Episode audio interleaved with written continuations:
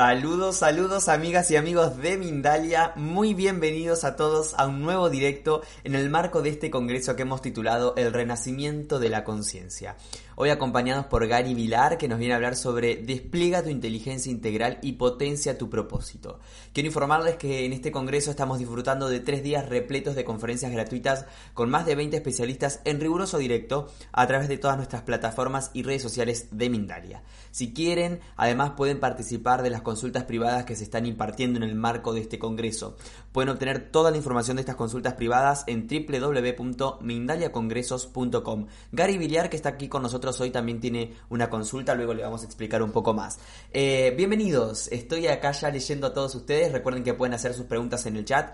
Gary tiene estudios en psicoterapia es coach profesional, es instructor de Enneagrama, neurociencias y tiene estudios en finanzas. Nos va a hablar sobre la inteligencia integral para potenciar nuestro propósito. A eso estamos aquí dispuestos a escucharlo, aprender y eh, yo para ser su voz de alguna manera, así que aguardo sus preguntas. Muy bienvenido Gary a Mindalia nuevamente, ¿cómo estás? Hola Gonzalo, muy bien, contento de estar contigo, con Mindalia, con nuestro público, contento de estar con ustedes. Bueno, nosotros también felices de tenerte, de que nos expandas un poquito más nuestros conocimientos, así que te doy la palabra para que comencemos con esta gran charla que hoy nos traes. Muy bien, Gonzalo, gracias. agradezco mucho la oportunidad de estar con ustedes hoy día. Te comentaba antes de iniciar que curiosamente mi sobrino Gonzalo cumpleaños hoy día también, así que desde acá un saludo para él. E iniciamos nuestra, nuestra conversación del día de hoy. La hemos denominado Despliega tu inteligencia integral y potencia tu propósito. Pues bien, yo voy a comenzar contándoles un evento de hace aproximadamente cinco años. Corría el año 2016, fin del 2016, y mi madre, con aproximadamente 70 años de edad en ese momento, eh, me llama, me llama para tener una conversación privada. Esto me llama la atención. Y en esa conversación me comenta algo, algo que yo de alguna manera ya sabía, una dolencia que ella había venido teniendo a mucho tiempo atrás, que se había cronificado en su tema de salud pero que en esta oportunidad era una visita más a su especialista, era una visita más después de casi 40 años que llevaba ella visitando especialistas para un tema crónico de salud, pero en esta vez fue diferente. Y ella me comentaba que la diferencia radicaba en el hecho de que en esta oportunidad su médico no le había dado un tratamiento y le había indicado que iban a someterlo a una junta, a una revisión de especialistas, dado que eh, lo que había como infección, a nivel de infección, a nivel de entes patógenos en su cuerpo, eran muy difíciles prácticamente imposible de ser combatidos por antibióticos eh, que habían hasta ese momento. Entonces la regresó sin medicación alguna, sin tratamiento. Y mi madre estaba evidentemente, como, como entenderá, sumida en un, eh, en un clima de incertidumbre, de qué hacer ahora, ¿no? Eh, imagina ese escenario, ¿no? Que estás acostumbrado a ir frecuentemente a un, a un, especialista que te da un tratamiento, esto te calma las molestias, luego regresan después de un tiempo y, y estás un poquito en ese bucle, ¿no? Ella estaba en ello, ¿no? Pasó eso, conversamos año 2016 aproximadamente, y yo para ese entonces venía haciendo acá en casa ya talleres a los que le denominaba coaching integral, entrenamiento integral, usábamos la teoría, el marco de la teoría integral Ken Wilber, de la que hoy día desarrollaré un poco más, en entrenamiento donde trabajamos aspectos físicos, aspectos emocionales, aspectos vinculados a existenciales, en fin, con grupos de personas a nivel presencial. Si bien es cierto, yo lo venía trabajando en ese momento ya acá y yo venía ya atendiendo consultas privadas el año 2009 aproximadamente, acompañando procesos de personas, era primera vez que se presentaba frente a mí un caso de tal magnitud, dado que, dado que lo que, lo que le habían dicho a mi madre en ese momento era que, dado que no había un tratamiento específico, ella tenía el nombre exacto del ente patógeno que estaba ahí en su cuerpo, este iba de alguna manera a avanzar, avanzar, avanzar, estaba eh, ubicado en los riñones, y esto iba a tener un desenlace fatal. Entonces, esto evidentemente, eh, también eh, tratándose de una persona tan cercana como mi madre, me tocó de una manera muy especial y en ese momento decidimos los dos que abordaríamos, el, abordaríamos, dado que ya no había respuesta, digamos, en la medicina tradicional, abordaríamos el caso no excluyéndola, sino incluyendo factores adicionales, abriendo el panorama para mirar un panorama que fuera más amplio, que incluyera, que incluyera otros elementos en el abordaje de la situación, del reto, el desafío que tenía enfrente ella. Lo conversamos y ella decidió que sería así, que lo abordaríamos juntos. Hicimos muchas cosas en ese interín que tomó más o menos cerca de tres meses en aquel entonces. Hicimos prácticas diversas, hicimos trabajo a nivel físico, hicimos trabajo a nivel energético, a nivel psicoemocional, a nivel espiritual, a nivel relacional, a nivel contextual, en distintos ámbitos. Ahorita te lo estoy contando de manera abierta, ahora lo voy a desarrollar con más detalle. Y el resultado fue que luego de tres meses, eh, habiéndose operado una especie de, vamos a decir, de upgrade, de crecimiento, de despliegue en la percepción, en la conciencia de ella, eh, cuando se despliega la conciencia y crece y se expande y otras cosas pasan a ser importantes, relevantes para ti, cosa que empezó a darse de manera muy clara, muy marcada en, mi madre en aquel entonces, esto se vio acompañado también de una mejora en los síntomas. Ya se sentía mucho mejor, habían pasado cerca de tres meses. Evidentemente, esto había que verificarlo con, con urocultivos, con pruebas que evidenciaran que, que esto estaba resuelto. Se hizo de esa manera y acudió nuevamente a su médico y esto ya no requirió más un tratamiento porque había sido resuelto, había sido trascendido, había sido de alguna manera ya no estaba, digamos, esta complicación física de salud. Hoy día ya se, cumplen cerca de cinco años de aquel evento, esto no volvió más, no regresó nunca. Y en aquel instante, más allá del tema de salud específico, del tema físico específicamente resuelto, eh, a mí me llamó la atención de manera muy particular esta especie de expansión en la conciencia. Y y lo voy a decir de una manera sencilla, no como un tema, digamos, etéreo o extraño expansión de conciencia en el sentido de que elementos que antes no eran relevantes para ti ahora pasan a serlo. Elementos que antes de pronto los escuchabas, eran curiosidades, eran interesantes, ahora pasan a hacerse parte de tu cotidianidad. Entonces, en su cotidianidad ella empezó a ser parte temas vinculados a desarrollo humano, temas vinculados a alimentación, a nutrición, a temas de psicología, a temas de equilibrio energético, a temas de espiritualidad. Evidentemente todos quienes, quienes la conocen a ella, y mi familia en, específico, pueden dar fe de que efectivamente ahí se dio una, una especie de apertura que continuó, que continuó en adelante. ¿no? Entonces yo a partir de aquel entonces dije, bueno, vamos a ver, esto que pasó con ella, que en ese entonces, movido por, por, por esa coyuntura, por ese desafío que se nos presentaba a mí, a ella, a nosotros como familia, me llevó a implementar esto. Había que sistematizarlo.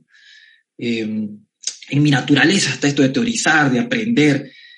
Y en este caso, movido por, esa, por ese evento, fue sistematizar esto que habíamos hecho juntos, darle forma, darle una estructura, encontrar fundamentos, un basamento suficientemente sólido como para poder eh, llevarlo a la práctica concreta con otras personas.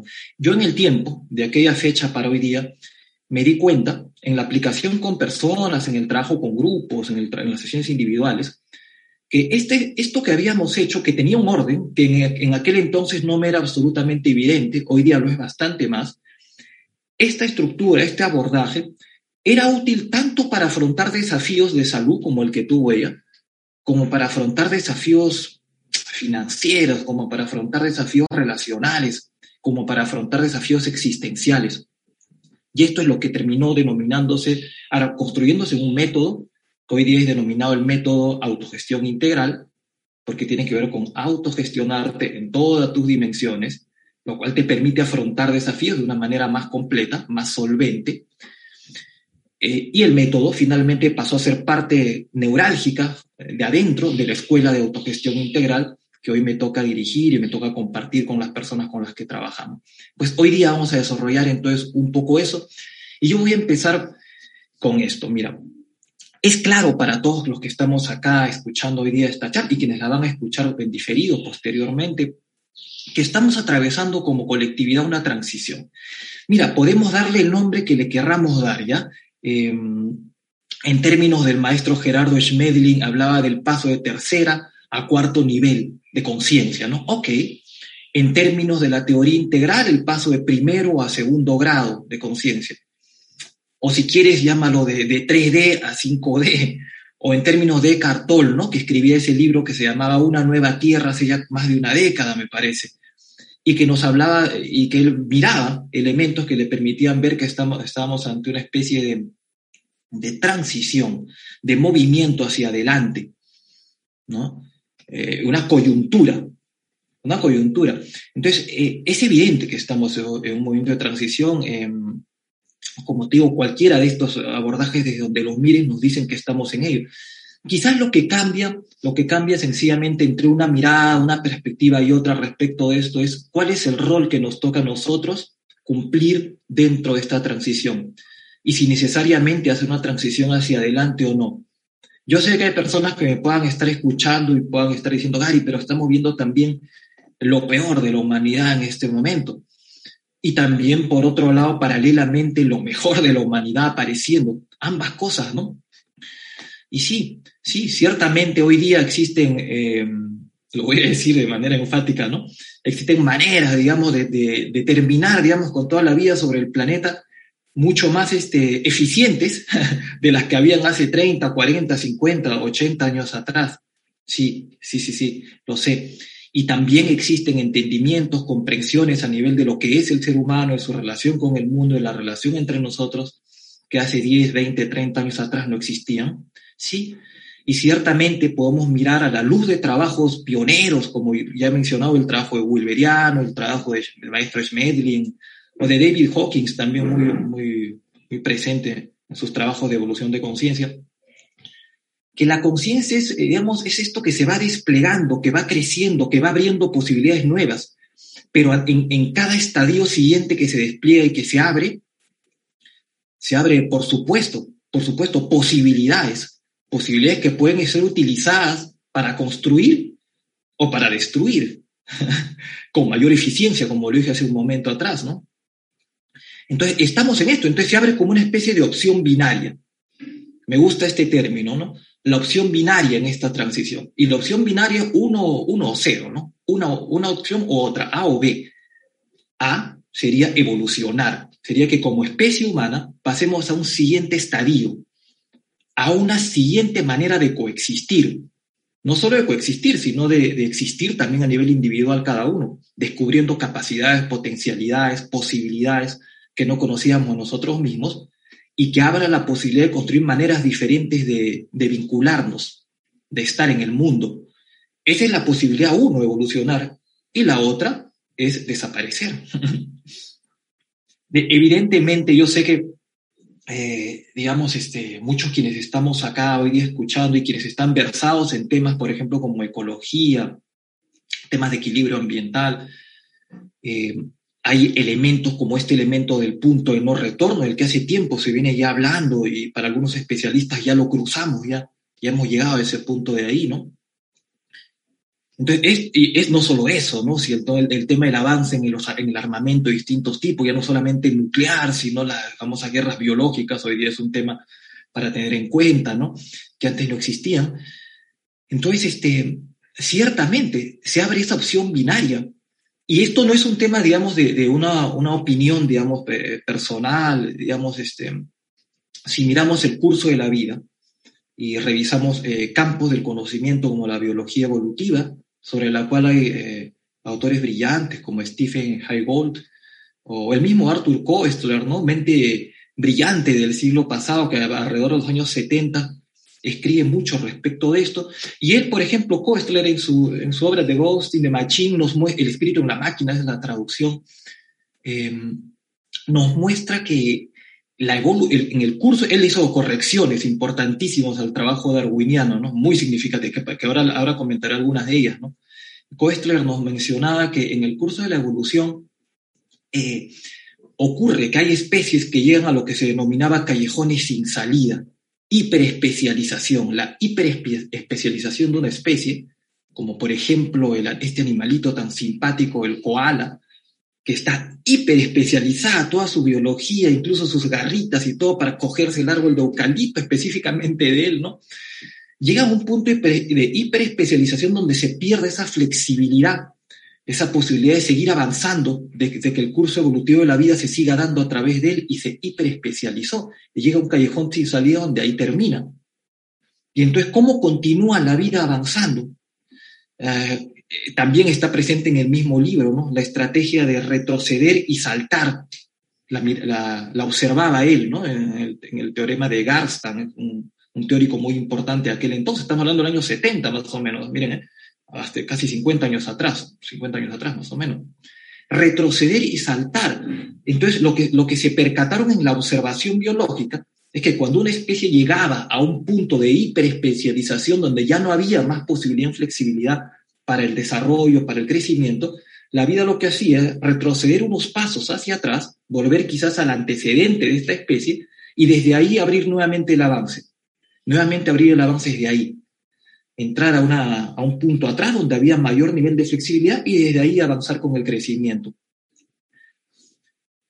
Entonces, esto que se ve en la vida sigue ocurriendo ahora, se sigue dando, ¿no? Digamos, el despliegue de la vida, el despliegue, este despliegue evolutivo. De hecho, esto es interesante también y lo quiero, lo quiero ahora mencionar porque, digamos, mm, a veces quedamos como atrapados en esta dicotomía, en esta dualidad, ¿no? Entre si la evolución o la espiritualidad, ¿no? Si existe un creador o si, o si existe un proceso evolutivo. Esta dicotomía, como otras más, han sido ya trascendidas suficientemente, suficientemente. Y de hecho, creo que puede aportar mucho esta obra que me tocó traducir, esta obra de Koestler del inglés al español, para entender cómo se, cómo se puede trascender esta, esta polaridad entre opuestos. De hecho, hoy, actualmente, y hago un paréntesis acá, hay muchas polaridades dando, es decir, mira, ¿no? Estamos este, en polaridades que parecen ser irreconciliables, ¿no? Hoy día también hablaré un poquito de eso, ¿no? Por ejemplo, capitalismo y comunismo, ¿no? polaridad irreconciliable, ¿no? Quienes están acá miran hacia allá como, oh, y quienes están acá miran hacia allá y estamos atrapados en esa polaridad, ¿no? Eh, separados, polarizados, ¿no? O en esta que mencionaba antes, ¿no? Creer o no creer en Dios, ¿no? Polarizados ahí.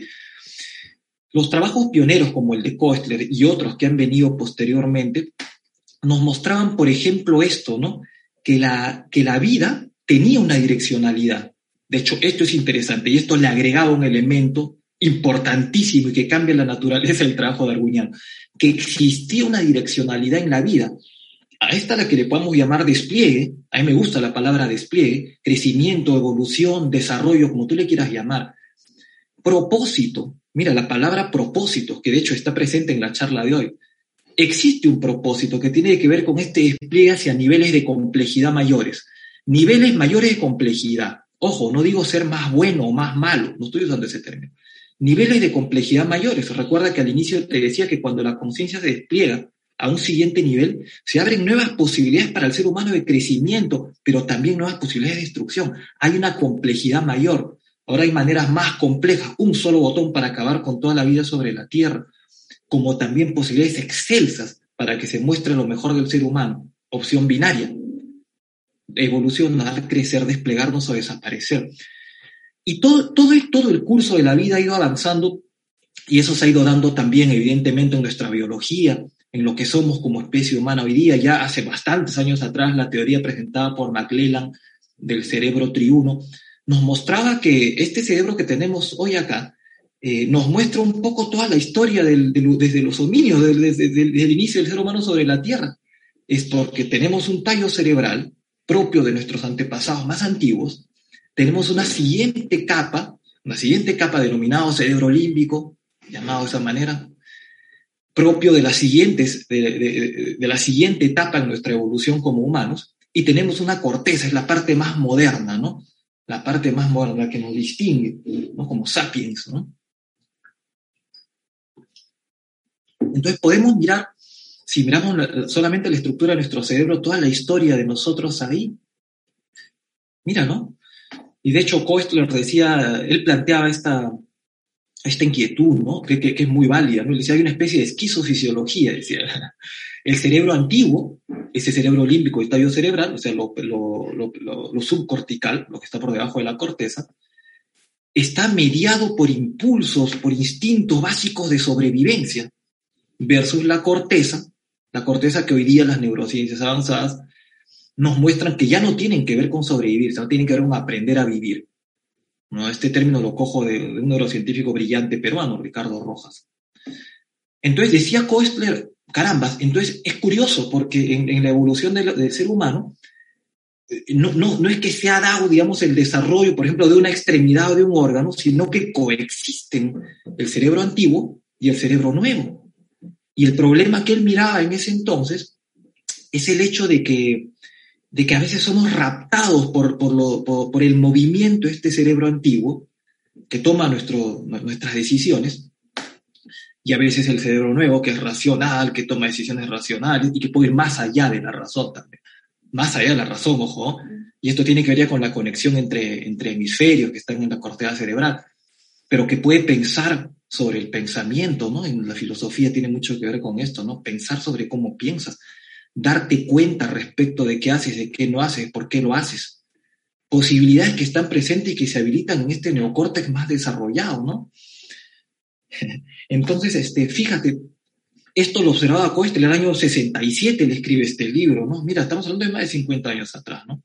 Y hoy día entonces nos encontramos, nos encontramos en este escenario donde el, el córtex nos permite tomar decisiones y decir, mira, quiero participar o no quiero participar de este curso de despliegue, de este curso evolutivo, de este curso de desarrollo. De hecho, esto tampoco es un punto de vista, aspecto filosófico, lo puedes mirar por ejemplo, en una plantita como esta, ¿no? O cualquier otra, ¿no? La palmera que tengo acá atrás, ¿no? Siembras la semilla, de hecho yo tengo un biohuerto acá en casa, ¿no? Y tú lo puedes mirar si es que, si es que haces esto, ¿no? Mirar que en una semilla ya está todo el potencial de esa planta y que va a requerir ciertas condiciones para que ese despliegue, a mí me encanta el término despliegue, es como desenrollarse, se dé, para que este despliegue se dé. Pero vamos, a, a la planta le ocurre, ¿no? De pronto y vamos, vamos avanzando, digamos, en la vida y encontramos a los animalitos, a las especies animales, que ya tienen una versión, digamos, de córtex también distinta a la nuestra, previa a la nuestra, y que experimentan por eso, digamos, estados emocionales. Pero nos encontramos con un córtex más complejo en nosotros como humanos, el cual nos permite decidir si somos o no parte consciente de ese proceso de despliegue. Mira lo que te estoy diciendo. Te permite a ti y a mí decidir si eres o no parte de este proceso de despliegue que se está dando. Te voy a decir algo más, mira, igual está pasando a través de ti, solamente que se abren nuevamente dos opciones, ¿no? Si pasa a través de ti, la vida quiere que crezcas. Esto, esto nuevamente no es filosofía, es observación de la, de la historia. La vida quiere que este proceso de despliegue continúe.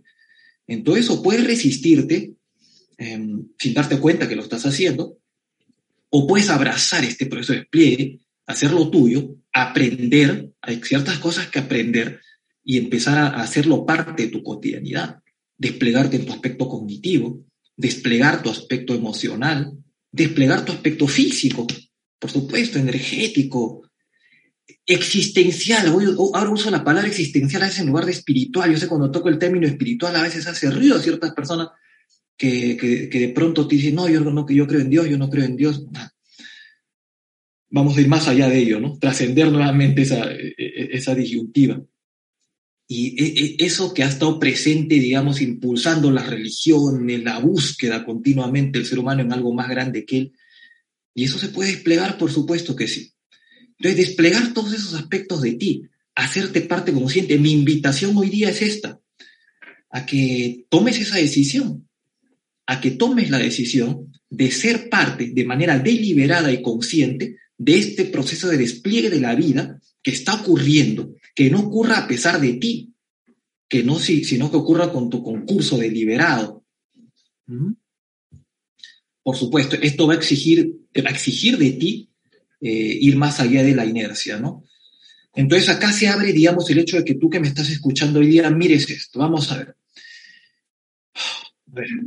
digamos, si la vida, si, si tu vida convencional, tu día a día pasa por a ver, nacer, alimentarme, eh, crecer, reproducirme, trabajar y morir, ok, ni bueno ni malo, es una posibilidad, ¿no?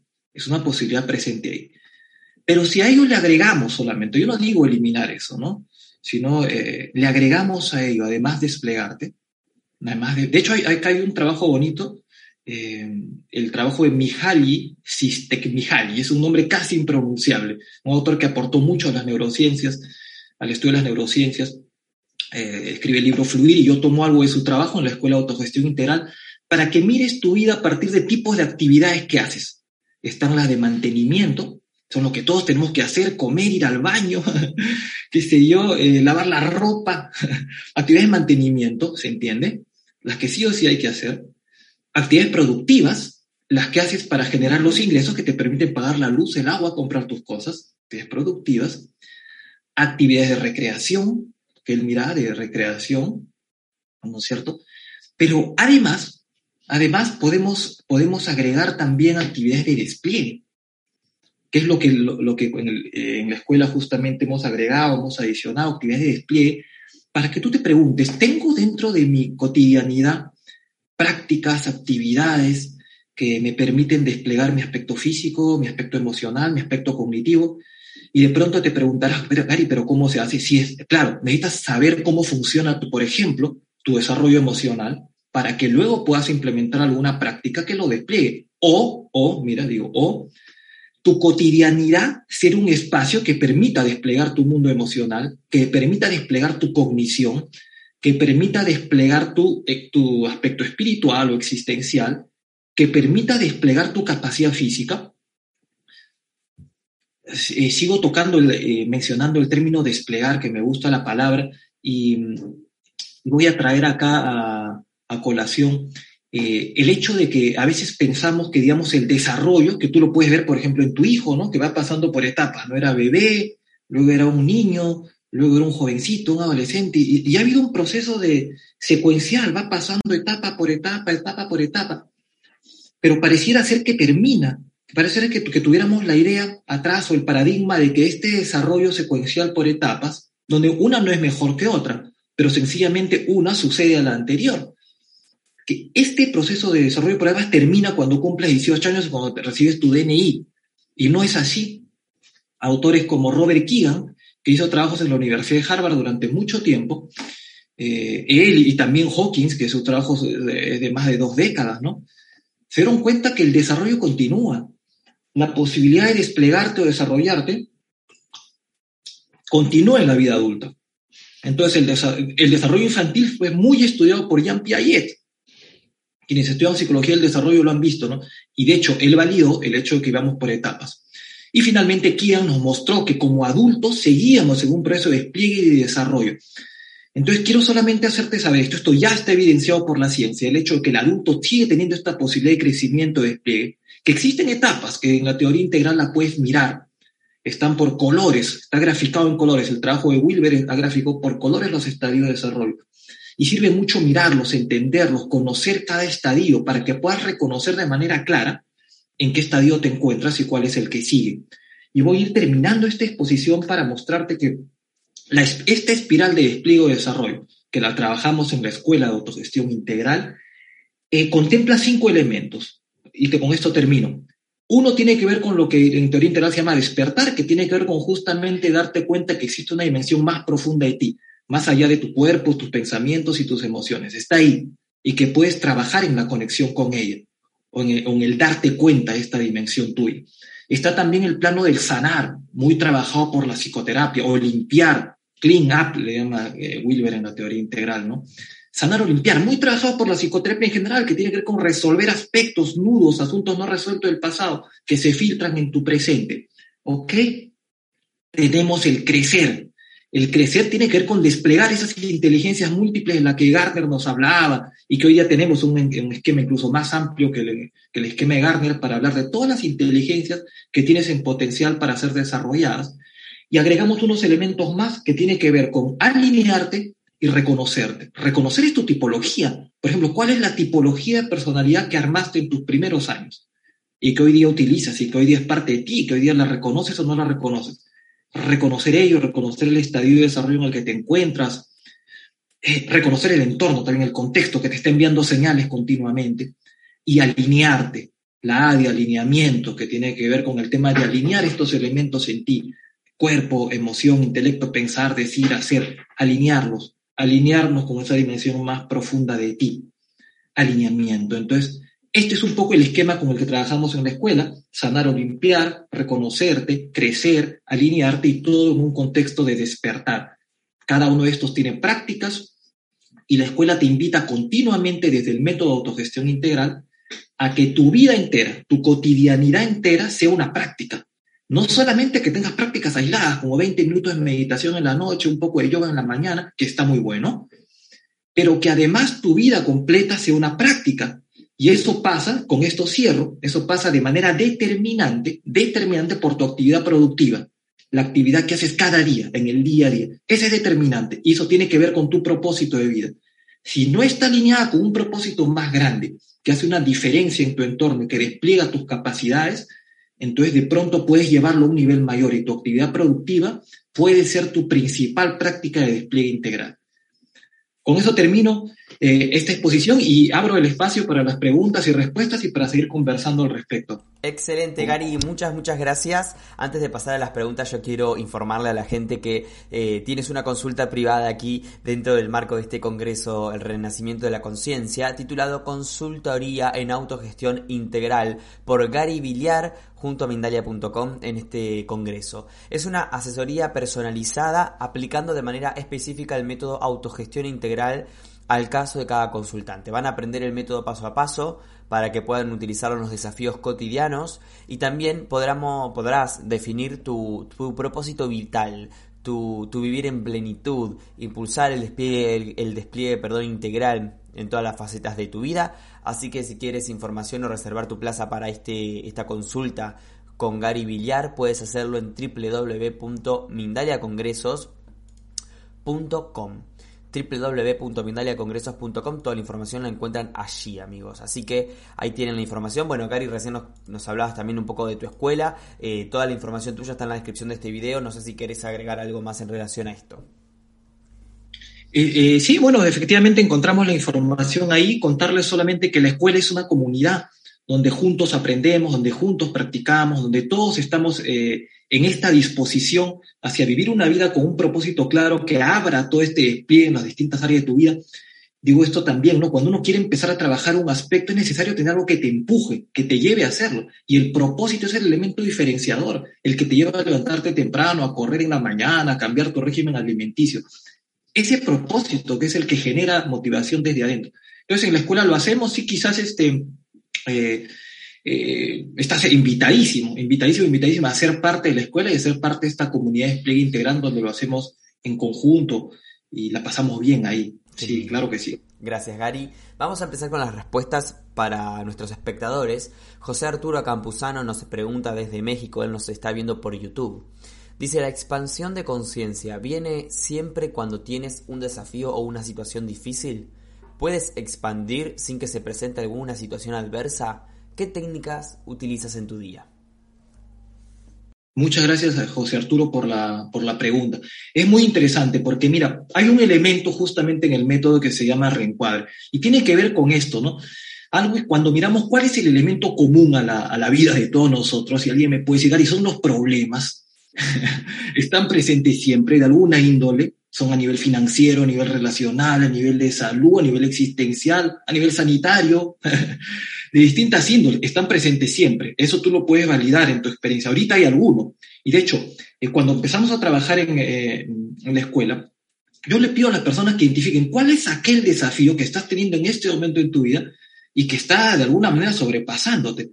Porque esa es la invitación que la vida te está haciendo a ti para a partir de ahí empezar a jalar la madeja y empezar a, empezar a generar este proceso de despliegue. Lo que ocurre es que cuando una persona no, digamos, no hace esto de manera deliberada, vienen los problemas, vienen los retos y de pronto yo me veo como víctima de la situación y digo, caramba, ¿por qué la vida es tanto problema, tanta circunstancia difícil? Porque Dios está contra mí. Y entonces nos ponemos en una posición, digamos, de víctima de las circunstancias sobre la vida y de pronto empezamos a repetir situaciones, ¿no? Y esto tiene mucho que ver con cuál es tu, eh, la metáfora que usas para definir la vida, ¿no? Si la metáfora que usas es la metáfora de, de, de la vida como una escuela y entiendes que cada problema, de pronto ya le cambiaste el nombre a desafío, a reto o a invitación evolutiva, si le cambiaste el nombre ya hiciste un reencuadre lingüístico ahí, este reencuadre lingüístico hace también un reencuadre a nivel emocional y miro cada desafío, como el que tuvo mi mamá, por ejemplo, de salud o cualquiera que tengas tú en este momento, como una invitación evolutiva, me preguntaré, ¿qué es lo que está pidiendo la vida de mí?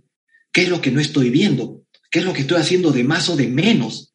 ¿Qué necesita desplegarse en mi, en mi cognición? Pensé que había terminado ya cuando terminó mi carrera universitaria y dejé de expandirla. ¿Es mi mundo emocional que dije, no, eso es para los psicólogos? ¿O será que tengo que entender cómo funciona mi cuerpo físico y dije, no, la alimentación es para los nutricionistas? Y pues no, ¿no? Una cosa que, que enfatizamos mucho en la escuela es el hecho que dado que tienes un cuerpo físico, te toca aprender a alimentarte, te toca aprender a respirar, aprender movimiento para ver qué movimiento requiere tu cuerpo. Dado que tienes un mundo emocional, necesitamos aprender a gestionarlo, necesitamos aprender a gestionar nuestra cognición, nuestro aspecto mental, nuestro aspecto relacional, financiero, todo ello.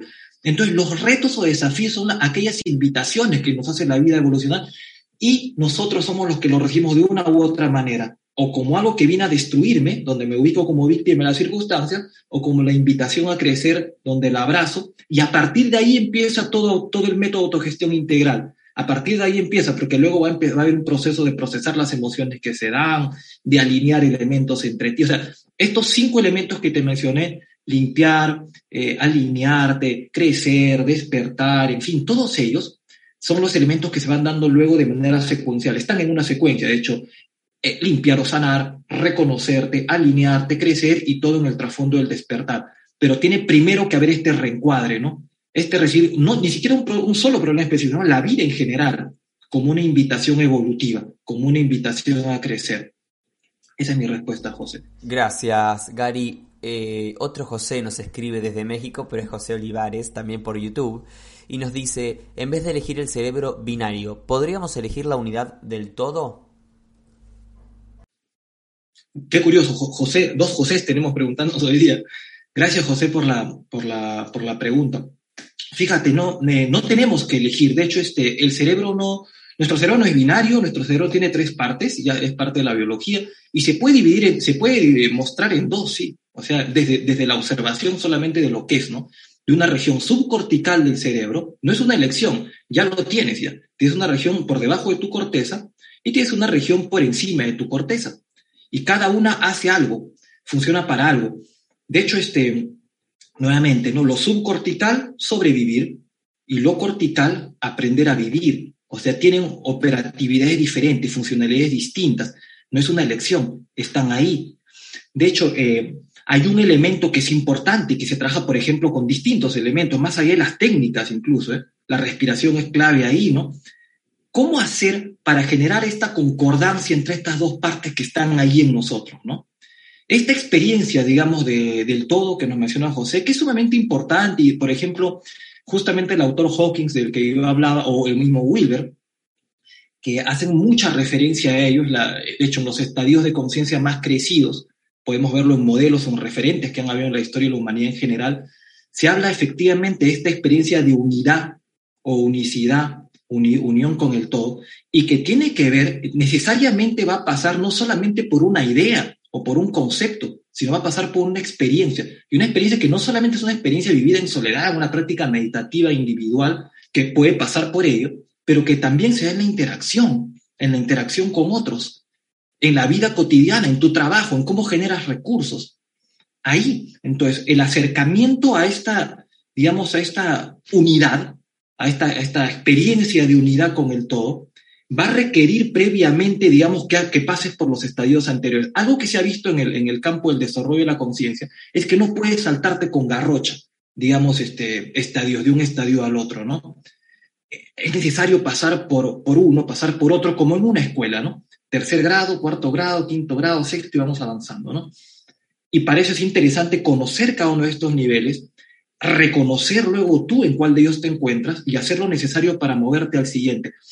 De hecho, el trabajo de Hawkins era brillante cuando miraba, por ejemplo, elementos que él eh, trabajó con tema de calibración, miraba estados emocionales, de algunas que podemos entender como negativas, ¿no? como la culpa o la ira, pero veía casos, por ejemplo, la vergüenza calibraba en un nivel mucho más bajo que, por ejemplo, la ira. Entonces, llevar a una persona que está en un estado de vergüenza hacia la ira es un avance, ese es un avance en estadio de conciencia. Alguien podría decir, no, pero la ira es negativa. Si lo miramos en un nivel de gradaciones, gradaciones, en un nivel de desarrollo secuencial, así como se ha dado la, la secuencia del desarrollo, miramos que podemos ir trabajando de esa manera. Entonces, esa es un poco la estructura que utilizamos para trabajar el crecimiento del ser humano. Cuando intentamos hacer estos saltos, a veces, por ejemplo, si usamos plantas enteógenas, que tienes una experiencia, digamos, de, de la unidad, pero no ha habido un trabajo en tu estructura conciencial para poder asimilar esto o no es una vivencia en tu cotidianidad, se va a quedar como un tema que puede servir en el sentido que tienes una experiencia de que hay algo más de, lo, de solamente esta, esta experiencia cotidiana. Ok, tienes, tuviste una experiencia. Pero si no trabajas en construir una estructura de conciencia que te lleve de manera sólida hacia ahí, vas a entrar en un tema de ansiedad, de querer volver a repetir la experiencia nuevamente y la estructura no te va a permitir hacerlo. Entonces, lo que hacemos en la escuela es trabajar a nivel de todos estos elementos para que se vaya construyendo de manera secuencial, de manera ordenada, de manera estructurada, una conciencia que empieza a desplegarse por los estadios que ya están ahí, que ya existen para mostrarnos nivel 1, nivel 2, nivel 3, nivel 4. Muy bien, Gary. Te voy a hacer la pregunta de Estefanía Morales desde Chile, pero te pido una respuesta breve porque nos queda poco tiempo. ¿Cómo podría dejar de resistir situaciones y aceptar lo que venga fluyendo con la vida? Estefanía, gracias por la pregunta. Bueno, a ver, este, ¿cómo, Estefanía? Yo te diría, mira, a ver, eh, de hecho hay muchos pasajes en libros sagrados como la Biblia, por ejemplo, ¿no? Que, que, que tienen, que, te dicen, por ejemplo, a veces no entiendes por qué ocurre determinada cosa, pero puedes hacer una de dos nada más, Estefanía, o lo resistes, o sea, generas fuerza adentro y dices, no quiero que esto pase, pero ya está pasando, o sencillamente dejas de hacer. No es algo que tengas que hacer, Estefanía, es algo que tienes que dejar de hacer, dejar de resistir lo que ya está ahí. Mira, dejar de resistir aquello que ya está ahí porque está ocurriendo, porque está pasando. Y si comprendemos, Estefanía, que tiene algo para enseñarte, entonces de pronto esta comprensión te lleva a esa aceptación. Ojo, que no es resignación, ¿eh? es entender que está en tu vida por algo y para algo, que te viene a enseñar y a mostrar algo de ti. Y desde ahí sencillamente no es un cómo, no hay una técnica, Estefanía, es dejar de resistir. Como cuando estás apretando, por ejemplo, y dices, oye, deja, deja de apretar, y sueltas y se suelta una contractura en tu cuerpo. A nivel mental, emocional, también puedes dejar de hacer esa contracción y dejar de querer resistir lo que ya está pasando y más bien abrirte a mirar el aprendizaje que te está mostrando. Excelente, Gary. Gracias, gracias, gracias por esta charla que nos has brindado. Ha estado fantástico. Agradecerle a la gente que estuvo conectada desde Chile, Uruguay, España, Argentina, México, Perú, Estados Unidos, Colombia. Seguro alguno que nos queda en el camino. Agradecerte a ti, recordarle a la gente que, bueno, tenemos tu escuela, tenés también una consulta con nosotros en Mindalia. Toda la información en la descripción del video en YouTube. Te doy la palabra para que también te despidas de nosotros, Gary. Efectivamente, la Escuela de Autogestión Integral la encuentran en Facebook, están las referencias ahí en la, en la descripción de este video. Les dejo también el número WhatsApp para quienes quieran contactarse por ahí. Es más 51. Perdón, Gary, por acá, por la duda no los digamos, porque para proteger cualquier número. Correcto, correcto, ok. Pueden contactarse por ahí. Tenemos el fanpage de la escuela y abierto a, en fines de septiembre. Estamos iniciando un nuevo grupo, 15 me parece, quincena de septiembre iniciamos un grupo nuevo, así que pues bienvenidos y espero que la, conversación de hoy día haya sido de contribución para ti y te haya invitado a abrazar este proceso de despliegue, esta, esta elección de un propósito más grande y esta vida que abraza el proceso de crecimiento y evolución que ya está ocurriendo. Excelente, Gary. Yo te, ya te digo que sí, que esto ha resonado con las personas por los comentarios que vi en el chat. Decirle a la gente que pueden dejar sus comentarios también en diferido debajo del video para que Gary los pueda leer y también pueda interactuar con ustedes. Gracias a todos por estar del otro lado. Continuamos en este Congreso del Renacimiento de la Conciencia. En minutos comienza un nuevo directo, así que los espero ahí. Recuerden que Mindalia es una organización sin ánimos de lucro y que pueden colaborar con nosotros de diversas maneras y con pequeñas acciones, como dándole un me gusta a este video de Gary, compartiéndoselo a alguien que le pueda interesar esta información, suscribirse a nuestro canal o hacer una pequeña donación a través del chat o de los enlaces que figuran en nuestra página web. Gracias a todos, gracias Gary también a ti y nos encontramos en minutos en una nueva conferencia aquí en Mindalia.